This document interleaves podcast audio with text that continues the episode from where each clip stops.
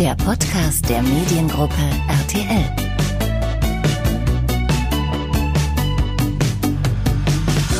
Hallo und herzlich willkommen bei einer neuen Folge des Mediengruppe RTL Podcasts. Ich bin Mirko Jevers aus der RTL Kommunikation und ich habe mich mit Jenke von Wilmsdorf getroffen, um mit ihm unter anderem über seine Reportagereihe Jenke macht Mut zu sprechen.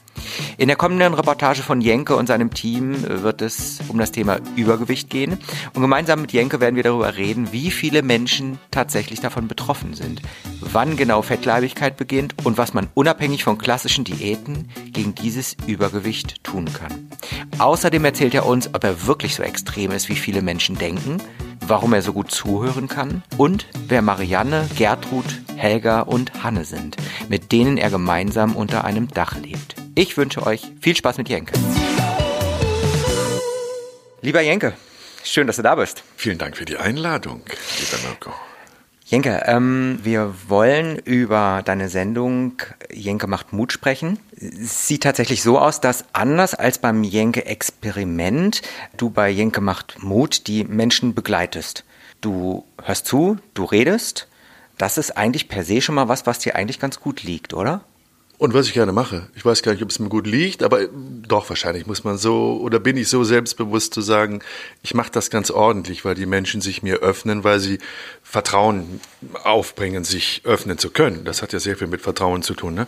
Und das haben die Menschen, deswegen führe ich zum Glück sehr oft sehr persönliche und ähm, intensive Gespräche, weil die Protagonisten das zulassen. Jenke macht Mut ist im Endeffekt, das ist vielleicht ganz interessant so als Hintergrund, entstanden, weil wir so viele starke Themen für die Experimente hatten, die aber kein Experiment ermöglichten. Ne, nehmen wir jetzt zum Beispiel mal Jenke macht Mut, die erste Folge, Thema Brustkrebs aus dem letzten Jahr. Da kann ich ja nicht ins Experiment gehen, weil ich zum Glück unter dieser Krankheit Krebs, Brustkrebs nicht leide. Mhm. Es ist aber auch ein Jammer, diese Geschichte einfach nicht zu machen, nur weil kein Experiment äh, quasi sich ergibt. Also haben wir gesagt, wir sammeln diese starken Geschichten und machen ein neues Format, nämlich Jenke macht Mut, mhm. und können dort diese Themen beackern, aber immer mit dem Motiv, wir wollen helfen. Nicht einfach nur berichten, sondern wir wollen den Menschen, die das jeweilige Problem haben, was wir als Thema der Sendung haben, äh, die nehmen wir an die Hand und sagen, guck mal, das ist laut medizinischem Stand äh, der aktuelle Status quo. Die Möglichkeiten habt ihr. Schaut doch mal auf die Ernährung, macht euch da mal da schlau. Es gibt auch Betroffene, die, die, die ja Gruppen gebildet haben. Also der, der Mehrwert quasi nach dieser Sendung für den Zuschauer. Das ist das, was im Fokus steht. Bei Jenke macht Mut. Aber ist es dann tatsächlich so, äh, wenn du sagst, es gibt eben so viele Themen, ähm, dass wir uns dann in dem Fall auch auf äh, noch mehr freuen dürfen wahrscheinlich? Ja, wir haben so viele Themen. Das ist natürlich immer abhängig davon, wie weit der Zuschauer das annimmt. Also bei Jenke macht Mut, Brustkrebs, müssen wir ganz ehrlich sein, da hatten wir schon eine größere Hoffnung. Also wir haben schon mit einer größeren Zuschauerzahl gerechnet. Mhm. Es ist natürlich ein sehr spezielles Thema und Brustkrebs, es leiden viele, zu viele Frauen drunter, aber dann jetzt auf, auf die deutsche Bevölkerung umgerechnet dann halt doch nicht so viele, dass es jeden als Thema interessiert. Das war uns aber im Vorfeld schon bewusst, das war mhm. klar. Wir haben es natürlich trotzdem gemacht, weil du musst darüber berichten. Dann hatten wir noch, weiß ich jetzt noch so rückblickend, der Tag, an dem es ausgestrahlt wurde, die Sendung war der erste laue Sommerabend. Also die Leute sind Grillen gefahren. Die haben natürlich keinen Bock, jetzt sich vor den Fernseher zu setzen und sich so ein schweres mhm. Thema anzugucken. Also die, die Vorzeichen waren also ein bisschen schlecht. Diesmal wird es äh, hoffentlich anders laufen. 15. April. Äh, ganz kurz muss ich einhaken. Die Vorzeichen, äh, sagst du, waren vielleicht schlecht, mhm. aber schlussendlich, äh, ihr habt äh, anschließend denn dann für genau eben diese Folge den Deutschen Fernsehpreis bekommen. Ja, Los das genug. Absolut, absolut. Aber im Fernsehen wird ja immer mit anderen Währungen gerechnet. Ja. Ne? Das weißt du ja selber. Also eine Sendung ist dann erfolgreich, wenn sie eine gute Quote hat. Das muss keine gigantische, aber es muss immer noch die Quote sein, die im Senderschnitt liegt ähm, da waren wir knapp drunter. Also das war jetzt nicht so doll. Dass das natürlich äh, wichtig, ein extrem wichtiges Thema ist, wo ja auch der Sender gesagt hat, das muss man auch wirklich jetzt zur Ehrrettung von RTL sagen, immer gesagt hat, uns ist klar, damit machen wir jetzt nicht die Hammerquote, aber das Thema ist so wichtig, wir machen es trotzdem. Wir müssen es machen und das, auch das ist unser Bildungsauftrag als Sender RTL. Also da gab es nie Zweifel dass sie das dann nicht machen. Sie haben es gemacht und dass du dann natürlich nochmal so belohnt oder, oder geschätzt wird, deine Arbeit geschätzt wird oder gewürdigt wird durch den deutschen Fernsehpreis, ist natürlich großartig, gar keine Frage. Wie wichtig ist sowas für euch? Ich glaube, das muss man unterscheiden, euch und mir.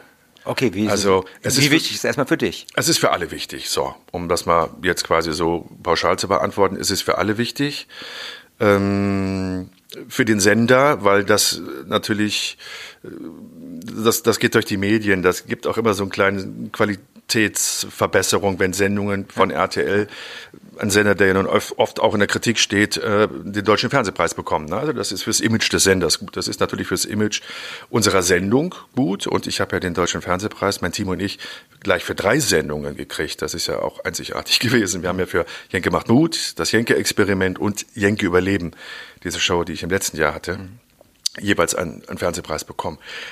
So, fürs Team ist es immer eine Motivation. Klar, das ist halt eine großartige Auszeichnung. Bei mir ist es ein bisschen zwiegespalten. Ich freue mich darüber. Finde das natürlich auch großartig. Ich war vorher schon dreimal für den Fernsehpreis nominiert und habe ihn nie bekommen. Und war immer in der Konkurrenz, wo es keine Erklärung dafür gab, dass ich ihn nicht bekommen habe. Weißt du, also mich in eine Kategorie mit, mit Shopping Queen zu setzen, ist ja absurd. Weil was hat denn unsere Sendung mit Shopping Queen zu tun? Mhm. Und dann gewinnt Shopping Queen. Ich habe den nicht mehr ernst genommen, ganz ehrlich. Ich habe den nicht mehr ernst genommen.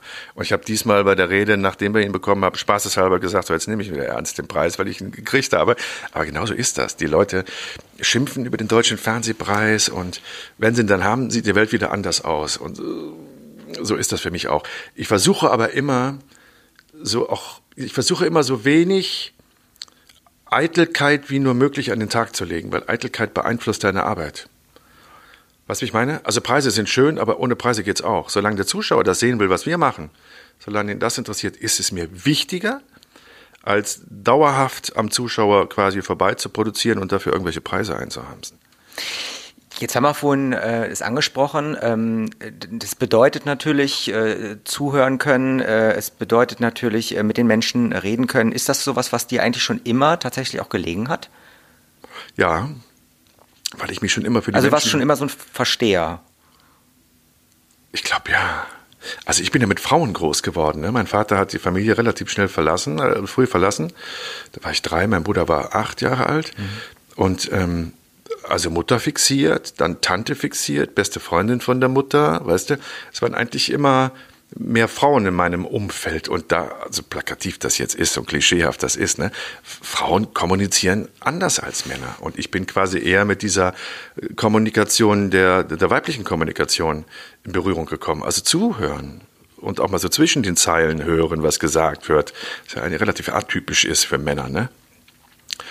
Äh, von daher bin ich, glaube ich, schon oft relativ früh auch zu einem Gesprächspartner geworden, der vielleicht auch teilweise überfordert wurde. Also ich glaube, meine Mutter hat dann rückblickend mit mir jetzt als, als Pubertierenden dann auch Gespräche geführt, geführen müssen, weil Mann nicht mehr da war, die vielleicht ähm, für mein Alter jetzt ein bisschen zu früh oder zu viel waren. Aber ich bin an denen gewachsen und, und ich kommuniziere auch gerne. Ich rede auch gerne, wenn es Sinn macht. Jetzt einfach so blödes Gequatsche mag ich auch nicht, ne?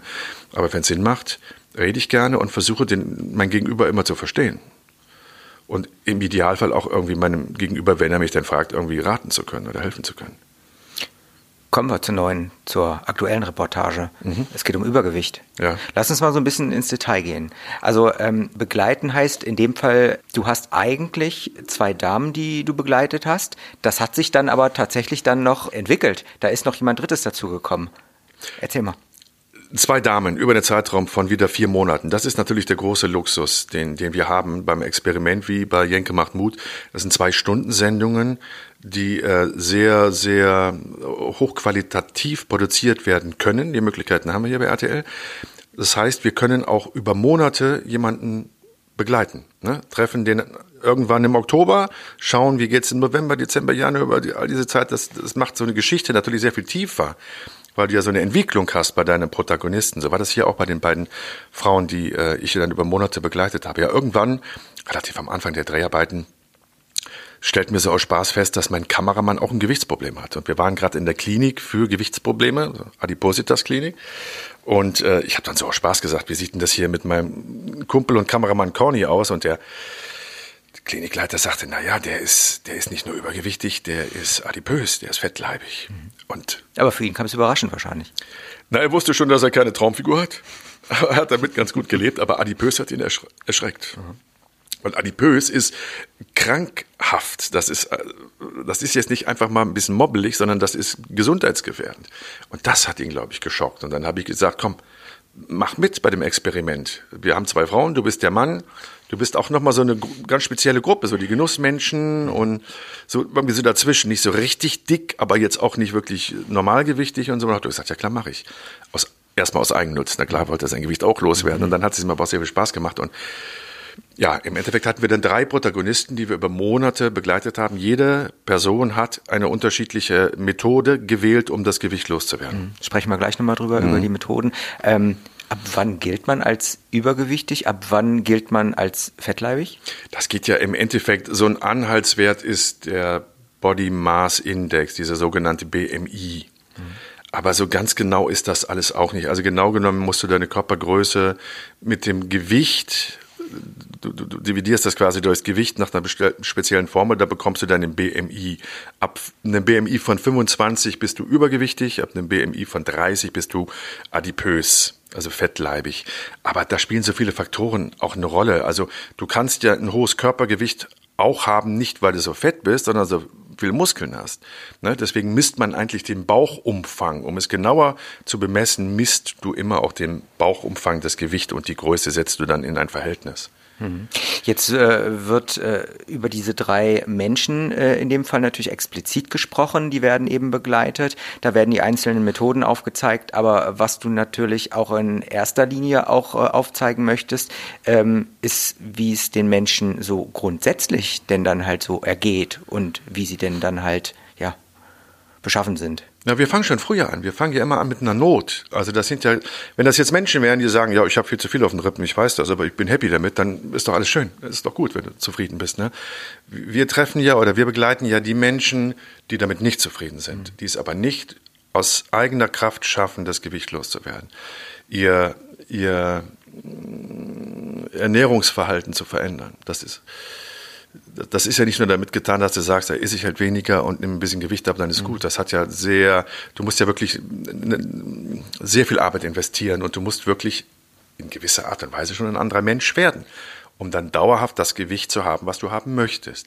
Also damit geht's los mit dem Problem der Menschen, die sagen, ich schaffe es alleine nicht, aber ich muss abnehmen. Und dann geht es während dieser zwei Stunden Dokumentation um diese, ja, um dieses Auf und Ab, was wir alle kennen, ne? wenn wir mit dem Thema Sucht und Essen, in dem Maß ist eine Sucht, Esssucht, zu tun haben. Ne? Es gibt Tage, da fällt es uns leichter, da purzeln die, die Kilos und dann gibt es Tage, da haben wir irgendwelche Probleme und dann, dann futtern wir wieder, kompensieren wir wieder und dann Jojo-Effekt und Fehlinformation. Was ist denn überhaupt eine gesunde Ernährung? Ja, und bedeutet gesunde Ernährung auch immer, ich muss Verzicht üben, ich muss, darf jetzt nur noch am Möhrchen knabbern und sowas. Ne? Da, da schaltet ja jeder ab, das will doch keiner hören. Mhm. Ne, das sollte auch noch schmecken und man sollte auch noch Lebensfreude haben und Genuss empfinden können und sowas. Um all das geht es. Das ist so ein komplexes Thema. Deswegen sind die zwei Stunden auch gut. Also das ist ein ewiger Kampf erstmal, bis du dann wirklich das alles neu ausgerichtet hast und merkst, was für einen Mehrgewinn in deinem Leben du durch diese durch diese veränderten Ernährungsgewohnheiten erreicht hast. Mhm. Wie gut es dir auf einmal geht. Und es, es, ist erschreckend tatsächlich, wenn man sich die Zahlen anschaut. Ich mhm. meine, die Zahlen sind alarmierend. Wie genau sehen die aus? Da gibt es irrsinnig viele Statistiken, ne? aber also im Endeffekt kannst du ganz pauschal sagen, bei uns in Deutschland ist jeder zweite Erwachsene übergewichtig. Ähm, bei den Männern ist es noch ein bisschen mehr als bei den, bei den Frauen. Ne? Bei den Männern sind es 67,1 Prozent ja. und bei den Frauen sind es, glaube ich, 53. 53. Äh, aber das ist ja jetzt mal abgerundet oder aufgerundet, jeder zweite Deutsche ist zu dick.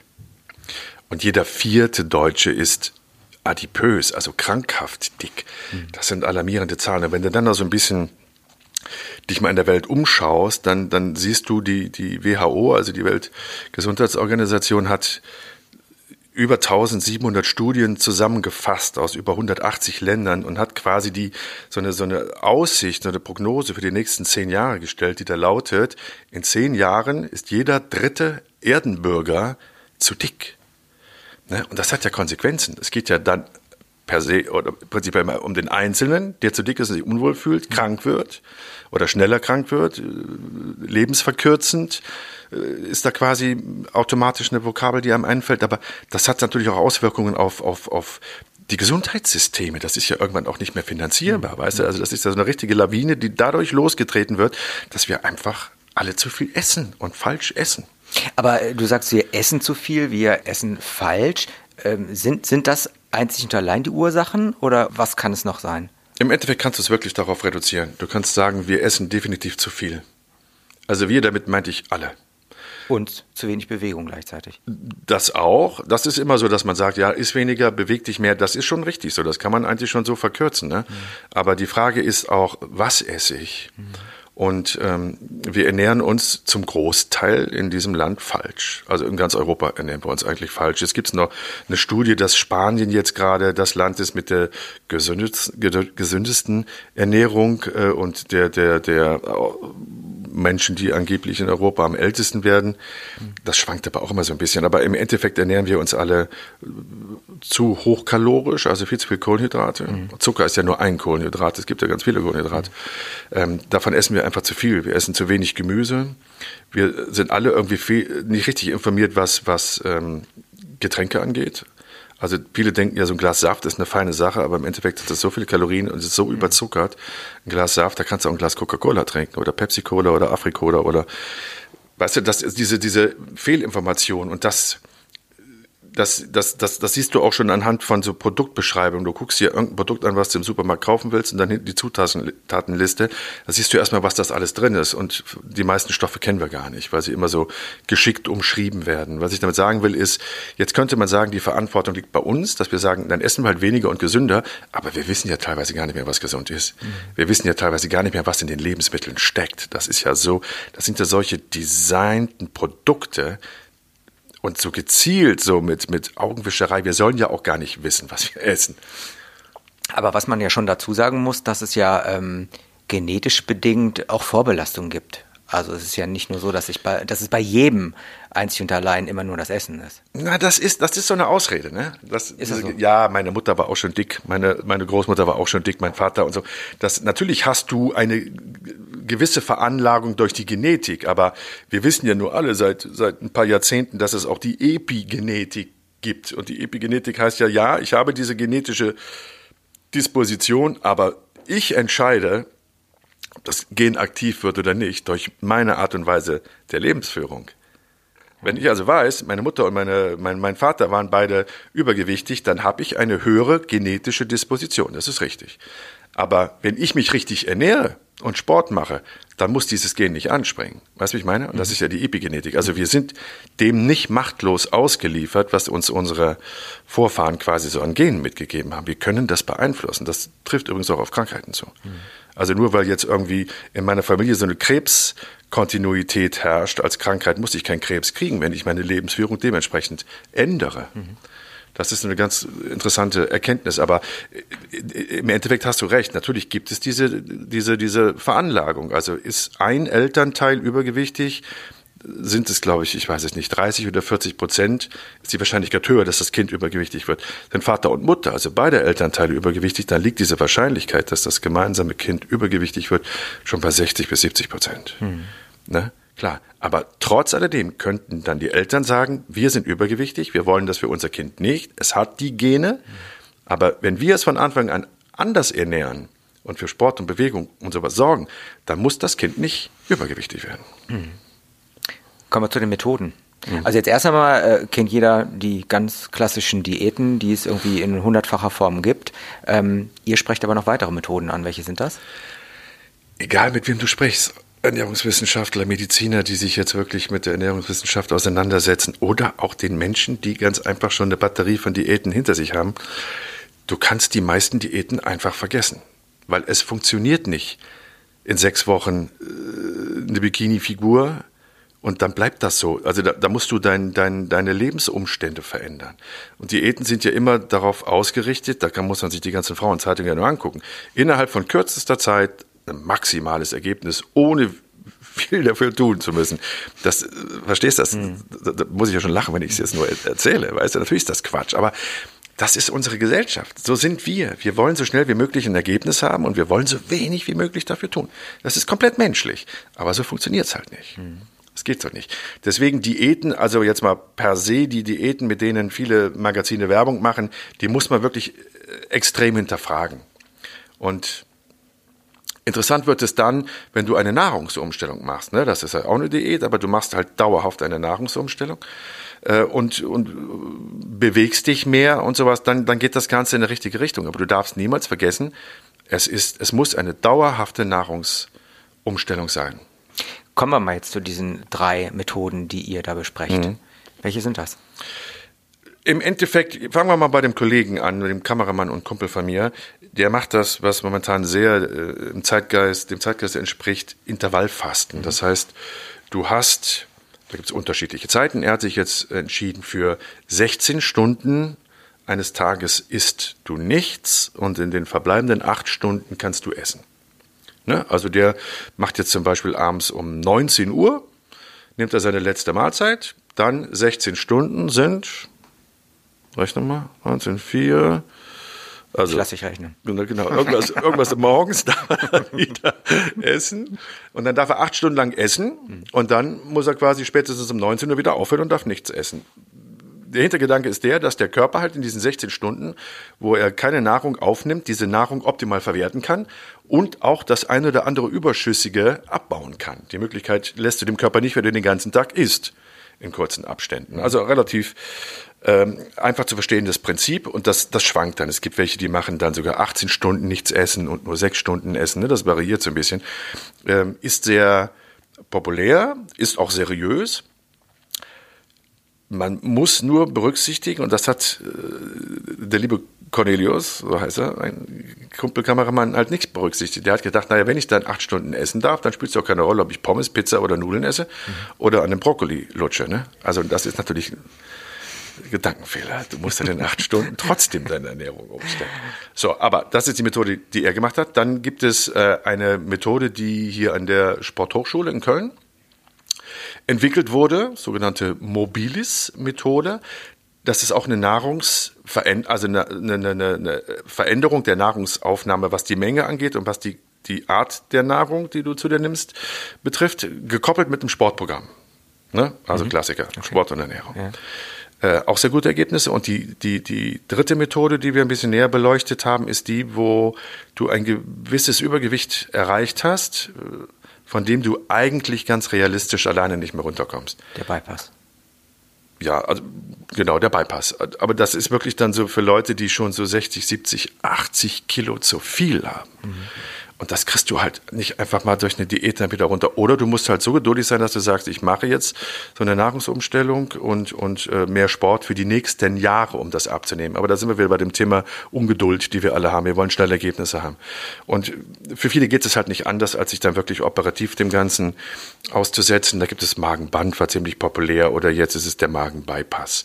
Da wird der Magen halt verkleinert, um, um, um ein Vielfaches verkleinert, dass da einfach nicht mehr so viel reinpasst du nicht mehr so viel essen kannst und dadurch relativ zügig abnimmst. Aber äh, nicht ohne, dass du einen Preis dafür zahlst. Also das Risiko, dass du da nach depressiv wirst, ist ähm, erschreckend hoch. Mhm. Du musst deine Ernährung verändern, weil du musst gewisse Ergänzungsmittel zuführen, die der Körper jetzt nicht mehr bildet, weil der Magen kleiner ist. Das ist ein relativ kompliziertes Verfahren. Der Magen wird nicht nur einfach verkleinert, sondern er muss quasi mit dem Dünndarm wieder verbunden werden, weil Teile des Magens wegfallen, die Hormone beinhalten, ausschütten. Das funktioniert nicht mehr. Also muss der Dünndarm das machen und was der Dünndarm nicht schafft, das musst du dann halt durch Nahrungsergänzungsmittel zuführen, ne? gewisse Vitamine und sowas.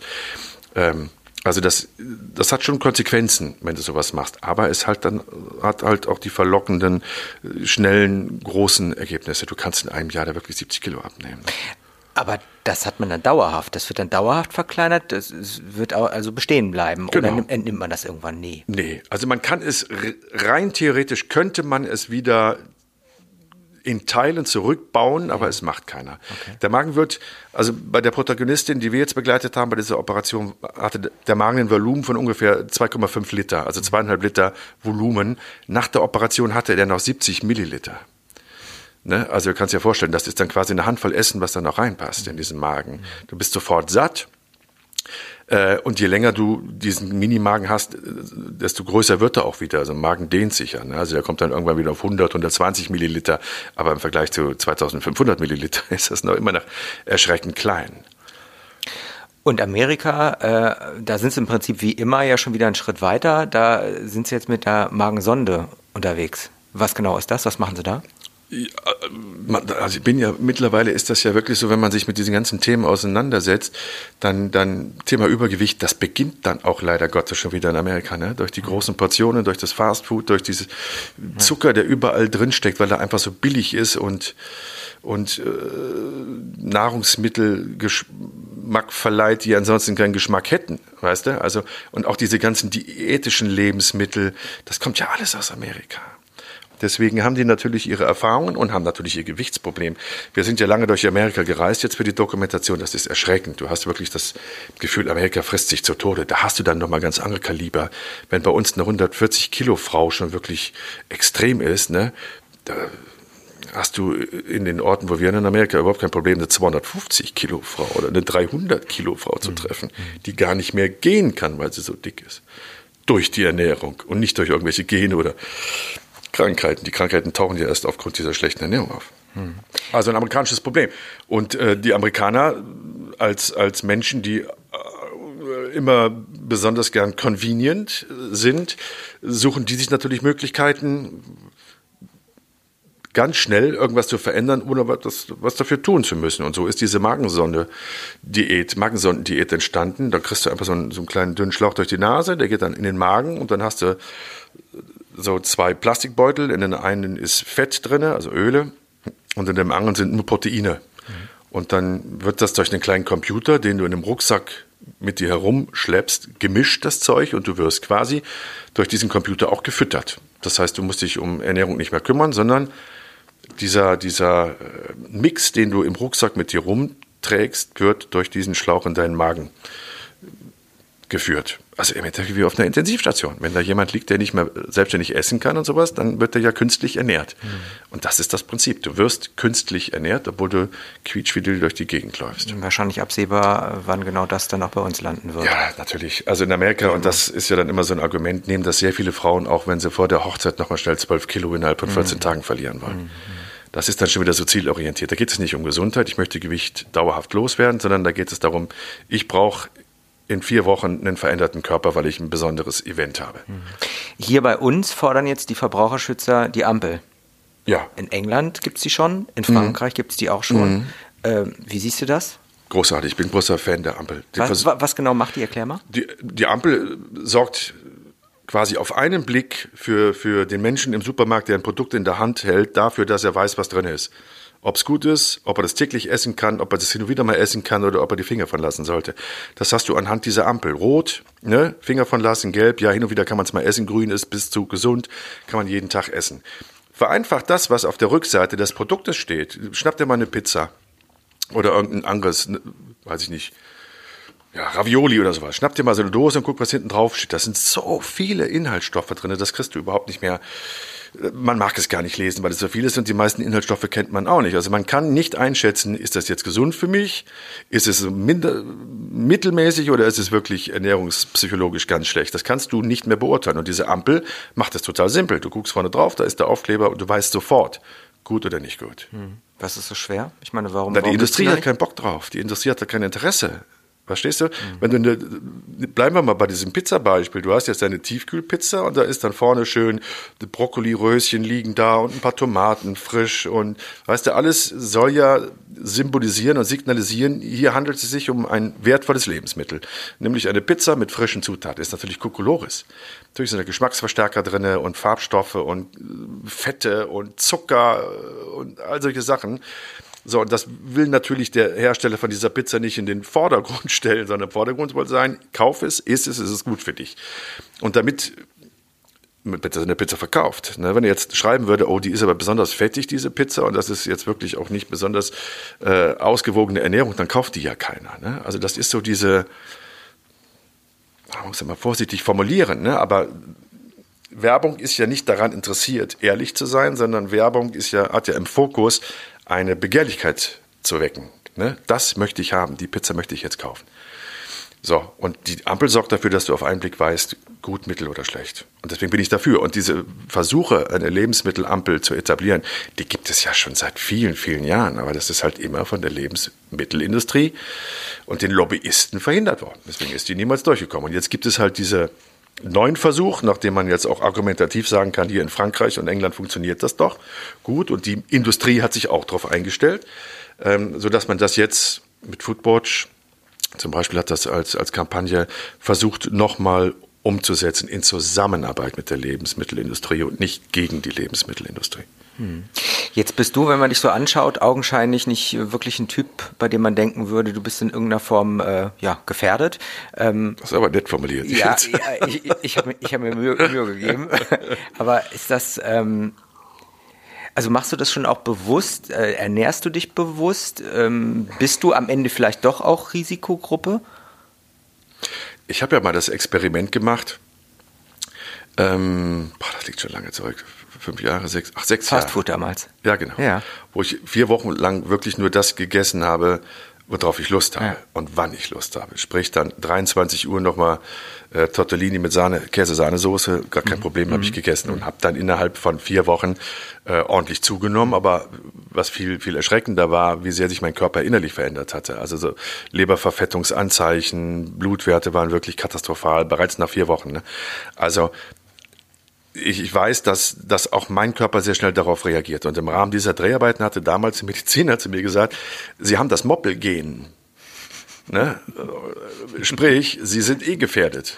Gewicht zuzunehmen, obwohl beide Elternteile nicht übergewichtig sind. Na, meine Mutter ist dann irgendwann so ein bisschen übergewichtig geworden mit zunehmendem Alter, aber mein Vater war eigentlich immer relativ schlank. So, trotzdem habe ich das Moppelgen und ähm, ich glaube, wenn ich nicht auf die Ernährung hin und wieder zumindest achten würde, hätte ich auch eine andere Figur.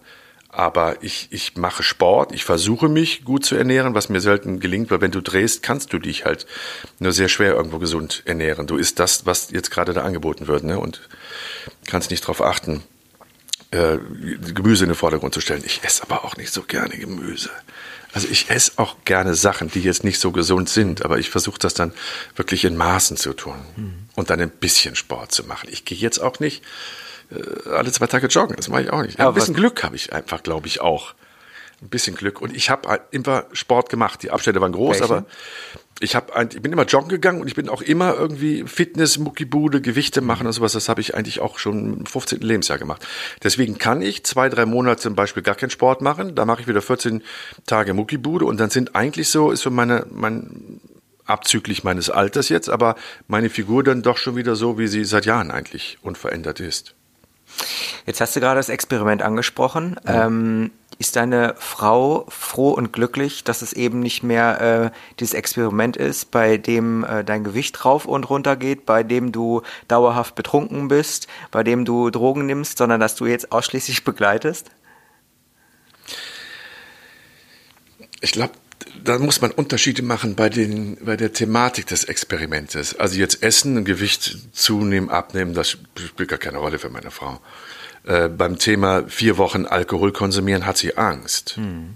Ne? Dass da eine Abhängigkeit entsteht, oder hatte sie es ja in der Vergangenheit. Zu Recht. Dass eine, eben zu Recht, dass eine Abhängigkeit entsteht, dass es meinem Körper gar nicht gut tut, mhm. dass es irgendwelche Schäden verursacht und sowas. Bei dem Thema Drogen genau das Gleiche. Menschen, die unter Drogen stehen, sind halt nicht die Menschen, die sie sonst sind. Also hat meine Frau natürlich Sorge, dass da irgendwelche Seiten in mir aktiviert oder getriggert werden, von denen ich keine Ahnung hatte vorher und sie keine Ahnung hatte. Ne? Also diese, dieses Ungewisse, wie, wie wird ein Mensch unter Drogen, wie reagiert er, wie sieht, sieht er die Welt auf einmal? Das ist natürlich eine Sorge, die, die meine Frau, aber auch meine Mutter, mein Sohn, alle Menschen quasi in meinem engsten Umfeld haben.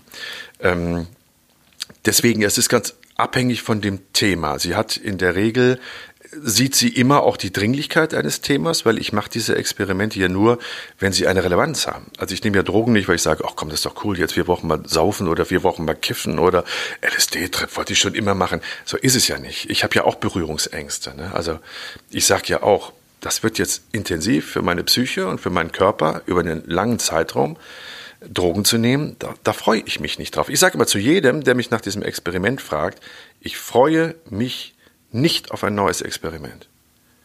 Aber ich möchte es tun, weil ich von der Dringlichkeit der Thematik überzeugt bin. Und dann nehme ich das in Kauf, mich vier Wochen auch mal nicht gut zu fühlen. Wenn ich dadurch neue Informationen bekomme, wenn ich dadurch näher an eine Geschichte und an die Menschen, die, die Geschichte betrifft, herankomme, dann mache ich das gerne. Aber ich freue mich auf kein einziges Experiment. Das beschreibt es, glaube ich, ganz gut. Und meine Frau sieht diese Dringlichkeit und deswegen unterstützt sie mich da, aber nicht auch, ohne bei gewissen Themen zu sagen, also bist du sicher, dass du das machen musst? Mir wäre es lieber, du würdest es nicht machen, weil ich habe da große Sorge. Hm. Und es bedeutet ja auch schlussendlich nicht, ähm, das ist ganz interessant, weil äh, ein Kollege sagte ähm, äh, letzte Woche dann, als wir über dich sprachen ne, und über dich und über deine Experimente sprach, sprachen, dass du halt auch so ein extremer Typ bist. Aber das bedeutet es ja eigentlich gar nicht schlussendlich, dass du ein extremer Typ bist. Nee, ich Oder bin auch kein das? extremer Typ. Das, man muss immer gucken, ne? Also ich bin, glaube ich, ich habe eine andere Schmerzgrenze und ich habe eine andere. Hast du die grundsätzlich oder hat sich die auch verändert dadurch? Die hat sich im Laufe der Jahre verändert, aber nicht durch die Experimente. Mhm. Ich glaube, meine, meine Schmerzgrenze und meine, meine Angstdisposition hat sich seit meiner Pubertät verändert. Ich erzähle das immer wieder, aber das ist für die Geschichte eigentlich interessant, so dass man es immer wieder erzählen muss. Ich, als kleiner Junge war ich extremst ängstlich, überängstlich, hatte vor allem Angst und habe dann irgendwann mich so unwohl gefühlt und so eingeschränkt gefühlt, dass ich mich selber therapiert habe, indem ich genau die Dinge gemacht habe, vor denen ich Angst hatte und dann festgestellt habe, vor den meisten musste ich gar keine Angst haben. Und dann weiter noch festgestellt habe, irgendwann, dass diese Symptome, ne, diese Gefühle bei Angst, die wir alle kennen, du kriegst schwitzige Hände, du kriegst einen trockenen Mund, die Augen reißt du auf, dein Herz schlägt, droht dir aus dem, aus dem Körper zu hüpfen, ne? Das sind dieselben Symptome, die du hast, wenn du, wenn du extrem neugierig bist auf eine neue Erfahrung. Dann hast du genau das Gleiche. Und dann habe ich für mich festgestellt, Mensch, dann ist es doch nur eine Frage in meinem Kopf, wie ich die Situation bewerte. Und wenn ich jetzt statt zu sagen, boah, ich habe so eine Angst davor zu sagen, ich bin so neugierig, wie das wird, dann kann ich mit diesen Symptomen ganz anders umgehen. Und das hat mir quasi sehr viel Angst genommen und hat mir sehr viel Antrieb gegeben, Dinge zu machen, vor denen andere Leute Angst haben. Aber ich bin trotz alledem immer bei jeder einzelnen Aktion, die ich mache, nach meinen Möglichkeiten bestens vorbereitet und ich weiß zum größten Teil, was auf mich zukommt. Ich gehe nicht naiv in irgendein Experiment und sage, mal gucken, was das jetzt mit mir macht, 48 Stunden Ecstasy und Speed gleichzeitig zu konsumieren. Mal gucken, wie ich dann am Montag so drauf bin. Das mache ich nicht. Ich spreche mit den Leuten, die, die drogenabhängig sind, die Party-drogenabhängig sind, das nehme ich, sage, was erwartet mich danach? Und dann, werden, dann sagen die mir das. Und dann wäge ich, nach Rücksprache dann auch noch mit Medizinern und Psychologen manchmal ab, mache ich das? Ist es wichtig für die Geschichte? Ist der Preis zu hoch, weil ich bleibende Schäden davon trage? Äh, oder nicht. Also das wäge ich dann immer ganz, ganz individuell ab. Und dann mache ich es oder ich mache es nicht. Ich mache es aber nicht um jeden Preis. Ich würde gerne noch ganz lange mit dir darüber quatschen. Ja. Uns läuft so ein bisschen die Zeit. Ja, das ist Ich habe aber noch ein paar Dinge äh, von dir erfahren, über die wir tatsächlich noch quatschen müssen. Ja. Ähm, was fällt dir zu Toast Hawaii ein? Ich liebe Toast Hawaii. Hat die Geschichte dir meine Mutter erzählt? Ist das eine private Geschichte jetzt? Mhm. Mit dem Löschen? Toaster löschen, ich weiß nicht, worum es geht. Von wem hast du denn? Dann kann ich das jetzt. Ich liebe Toasterwei. Punkt. ich sag zu meiner Frau immer, wenn ich irgendwelche Sachen mache, auf die ich gerade jetzt irgendwie Lust habe, da sage ich immer, weißt du was, da, als ich 15 war, habe ich mich ausschließlich von Toast Hawaii ernährt. Als ich 16 war, habe ich mich ausschließlich von äh, Frühlingsrolle und Bihunsuppe ernährt. Mhm. Als ich 17 war, so aus Quatsch sage ich das immer, aber Toast Hawaii war mir extrem wichtig. Ja, aber da scheint es noch irgendeine Geschichte zu geben. Erzähl mal. Da gibt es eine Geschichte. Also wenn wir dieselbe Geschichte meinen, dann war die ein Tag vor meiner Konfirmation. Ich war also 14 oder 15 und habe äh, mir Toast Hawaii gemacht in so einem Toaster, der so quer liegt da schiebst du dann die Toast aus dem kleinen Blechlein rein, passen zwei Toast rein, dauert 15 Minuten, ach 10 Minuten ist das Ding fertig. Und ich habe aber Fernsehen geguckt und bei irgendeiner Comedy-Sendung hängen geblieben. Väter der Klamotte hieß die im ZDF, dick und doof und also was. Und hab, saß da und hab das Toast vergessen. Und irgendwann stank es in der Bude und ich dachte, ach du lieber Gott. Es qualmte in der Küche und das Ding brannte. Das Toast brannte, der Toaster brannte, alles darum brannt, habe ich das Fenster aufgerissen und habe das quasi rausgeschmissen und dann war unten so eine Kellertreppe zum Fahrradkeller, so ein Mehrparteienhaus, mhm. wo wir gewohnt haben und habe den Toaster einfach, weil er brannte, da hingeschmissen. Jetzt hatte meine Mutter am selben Tag noch Eier gekauft, so eine Lage mit 30 Eiern. Also habe ich mhm. davon mit löschte, mit rohen Eiern, hat die ganzen Eier da drauf geschmissen. Völlig bescheuert. So, und dann lag dieses Chaos, dann wollte ich aber meine Serie zu Ende gucken, habe mich ja. wieder ins Wohnzimmer gesetzt und habe das vergessen wegzuräumen. Und dann kam meine Mutter irgendwann nach Hause und hat gesagt, hast du das im Keller gesehen? Wer hat denn das gemacht? Ich sag, keine Ahnung. Was liegt denn da? Ja, da liegt ein Toaster, der brennt noch und die Eier und so. Da dachte ich, ach Mist, das habe ich ja gemacht. Und da habe ich das meiner Mutter erzählt und da war die Stimmung aber schon irgendwie am Tief, Tiefpunkt. ja, ich glaube Stubenreste und was es da irgendwie alles damals gab, wartete auf mich. Und am nächsten Tag die Konfirmation. Ja, und dann wurde ich ja noch nach dem vierten Gebot gefragt, oder das fünfte war es, glaube ich, du sollst Vater und Mutter ehren. Und als ich das dann aufgesagt habe, dann hörte ich meine Mutter nur aus der letzten Reihe lachen. Dass ausgerechnet ich das Gebot, sollst Vater und Mutter ehren, wo ich das nicht getan habe, weil ich ja diesen Dreck verursacht habe und sowas und so. Schloss sich dann dieser Kreis. Ja. Von wem hast du die Geschichte? Hawaii, siehst du. Du, du hattest die gar nicht. Du hast mich jetzt Doch, nur. doch. Ich hatte die. Okay, das gibt nicht so viele Leute, die die kennen. Ich muss mit meinem Bruder reden. Sag mal, ähm, du hattest mal eine Krabbenzucht? Nee, also jetzt, okay, Doch. jetzt weiß ich, die sind alle von meinem Bruder. Ich, hab, ich wollte Flusskrebse. Da war ich zehn Jahre alt Ja. oder elf. Und ich hatte so ein Aquarium und wollte Flusskrebse züchten.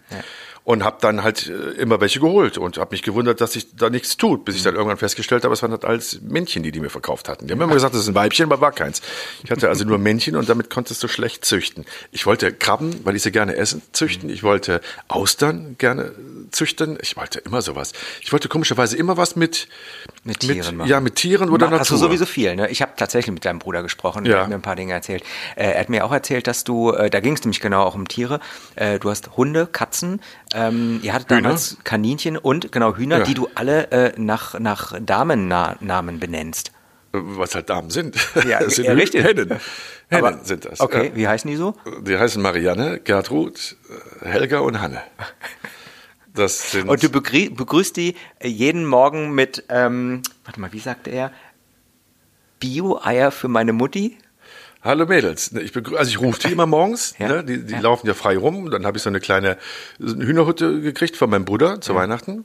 Ähm, und, aber die laufen frei rum und abends gehen die selber in die Hütte. Aber wenn ich dann morgens komme und den extra Futter bringe, die haben natürlich so ein, so ein, so ein Futtertrog, wo sie immer ran können und was. Aber ich bringe den halt morgens dann noch so ein bisschen Mais oder Salate oder irgendwie Körnerchen und so. Und dann sehen die mich schon äh, auf, auf die große Entfernung und dann kommen die mir wirklich freudig entgegengerannt und gackern und freuen sich und springen mir dann auf die Schulter und so. Die sind sehr, sehr anhänglich. Das hat mein Bild über das Huhn komplett verändert. Ich esse auch kein Huhn mehr seitdem. So, und dann fütter ich die und dann chillen die halt den ganzen Tag und laufen da rum. Die sind mir wirklich sehr ans Herz gewachsen. Und die Katzen sind zugelaufen. Wir hatten zwei Katzen aus dem Tierheim. Und irgendwann hat sich rumgesprochen in der Gegend, dass es äh, denen ziemlich gut bei uns geht. Und jetzt sind wir, glaube ich, bei sieben oder acht Katzen gerade, von denen zwei hochschwanger sind. Also jetzt müssen wir uns was einfallen bald lassen, aber das geht natürlich nicht. Ich kann Okay. jetzt nicht einen auf Brigitte Bardot machen und mit 30 Katzen leben. Weißt du? Und einen Hund. Ja, einen kleinen Und Hund. damals ein Hamster. Da war ich ja Kind. Also das mit den, mit den Hühnern und den Katzen und dem Hund ist jetzt so, jetzt Ja, gerade ja, so ja, in ja. diesem Moment.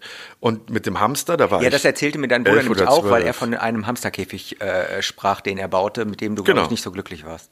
Na, der hing über meinem Bett. Der war in so einem Regalform, der war äh, zwei Meter breit und 40, 50 Zentimeter hoch und so ein, so, ein, so, ein, so ein Gitter davor und dann liefen die quasi über mein Bett, was total hübsch war. Aber mein Bruder hatte bei der Konzeption dieses Käfigs nicht bedachtet, dass die ja auch irgendwo pinkeln. Also pinkelten die in dieses Brett und das lief die Wand runter, dann in mein Bett. Das fand ich nur so mittelmäßig. Aber trotzdem war ja entzückend von ihm, dass er Ich, das ha- ich habe ich, hab- ich hab, noch ein paar Sachen. Ich merke das. Ich habe noch ein paar Sachen, aber ich, wir haben leider. Er Leider von, haben wir keine doch, Zeit. Eine Schalten Sache Sie noch nächste Woche wieder ein, wenn es machen- heißt- Er hat mir von einer Mofa-Tour erzählt. Du meinst wahrscheinlich Ja. Die äh, Moped-Tour mit meinem Kleinkraftrad. Richtig? Ich Aus? hatte mit 16, Paris, Ja, meinst du die? genau. Ja, ich war 16 und hatte ein Kleinkraftrad, eine Hercules Ultra 2 LC wassergekühlt, mein ganzer Stolz. Und das, ähm, damit konntest du auf der Autobahn fahren, ne? 80 Kubik. Und bin damit mit einem Kumpel nach Paris gefahren. Ich bin schon immer gerne verreist. Und dann sind wir halt irgendwo hingefahren und haben gesagt, komm, wir fahren nach Paris. Aber auch so spontan, weißt du, sitzt nachmittags noch im Café und sagst, komm, wir fahren nach Paris. Ja, gut, okay. Dann sind wir da hingefahren und äh, haben dann völlig übermüdet irgendwo in Paris unser Zelt aufgeschlagen und am nächsten Morgen gesehen, dass das mitten auf einer Verkehrsinsel war. Tausend Autos, die um, uns rumfuhren wir haben das Zelt da aufgestellt. Aber es hat keiner was gesagt. So, dann sind wir da rumgefahren und irgendwann ging das Moped von meinem Freund kaputt und wir mussten es da lassen und er wollte auch da bleiben, weil der auf das Ersatzteil wartete. Also bin ich mit meiner Kiste alleine zurückgefahren und hatte aber kein Geld mehr. Hab mich irgendwie verkalkuliert. Keine mit dem. Sprit, das klappte noch und konnte aber die Autobahngebühr nicht mehr zahlen, ne, die Maut. Und hab dann quasi so einen Kilometer vor jeder Mautstelle mein Moped über die Leitplanke gehoben, bin den Feldweg gefahren und nach der Mautstelle über die Leitplanke gehoben und wieder auf der Autobahn. Kann man dafür eigentlich heute noch juristisch belangt werden? Hm, bestimmt. Gut, dann erzähle ich die Geschichte weiter. Äh, und bin dann so extrem lange unterwegs gewesen. Habe mich immer hinter die LKW geklemmt, im Windschatten, um dann ein bisschen schneller zu sein. Aber es waren trotzdem Stunden, die ich da unterwegs war für die Strecke. Sodass ich nachher so steif gesessen war, meine Muskulatur so verkrampft war, dass ich halt wirklich in dieser typischen Motorradhaltung da saß und mich aber auch nicht mehr bewegen konnte. Und ich kam quasi vor unserer Haustür an und meine Mutter hörte dann da draußen, dass ich und sah, dass ich im Kreis fuhr. Ich fuhr nur im Kreis. Ich konnte nicht anhalten, weil ich konnte mein Bein, um mich abzustützen, nicht mehr heben. Ich war wie fest geschweißt, wie in Plastik eingegossen in dieser Position. Und irgendwann kam sie dann raus und sagte, steig doch endlich ab. Ich sage, ich kann nicht, ich kann nicht mehr absteigen, ich bin so. Und dann hat mein Bruder wirklich, ist neben dem Moped hergelaufen und hat dann irgendwie das Moped ausgemacht und mich von diesem Moped gehoben, weil ich mich wirklich nicht mehr bewegen konnte. Dann hat mich dann so in die Badewanne getragen. Da lag ich dann vier, fünf Stunden und dann konnte ich mich wieder bewegen. Jenke. Traumhafte Geschichte. Oder? Ja, sie war wunderschön. Schön, dass Boah, du da warst. kriegst was zu hören. Äh, nee. Ja, es war schön. Vielen lieben Dank. War schön. Ich danke dir. Danke dir. Hoffentlich bis zum nächsten Mal. Bis zum nächsten Mal. Tschüss. Tschüss, Burkhard. Das war unser kleiner Talk mit Jenke von Wilmsdorf. Ich hoffe, ihr habt ein paar Dinge erfahren, die euch das Leben ein bisschen schöner machen oder ihr einfach noch nicht wusstet. Wenn es euch gefallen hat, lasst gerne auf eurer Podcast-Plattform eurer Wahl ein Abo da und nochmal der Hinweis, dass RTL Radio Deutschland nun auch eine eigene Podcast-App hat. AudioNow heißt die und sie gibt es ab sofort kostenlos für Android und Apple-Geräte. Und wenn ihr uns sucht, werdet ihr uns natürlich auch dort finden. Die neue Folge von Jenke macht Mut seht ihr am 15. April bei RTL oder auch bei TV Now. Ich sage Tschüss und danke fürs Zuhören. Bis zum nächsten Mal. Das war der Podcast der Mediengruppe RTL.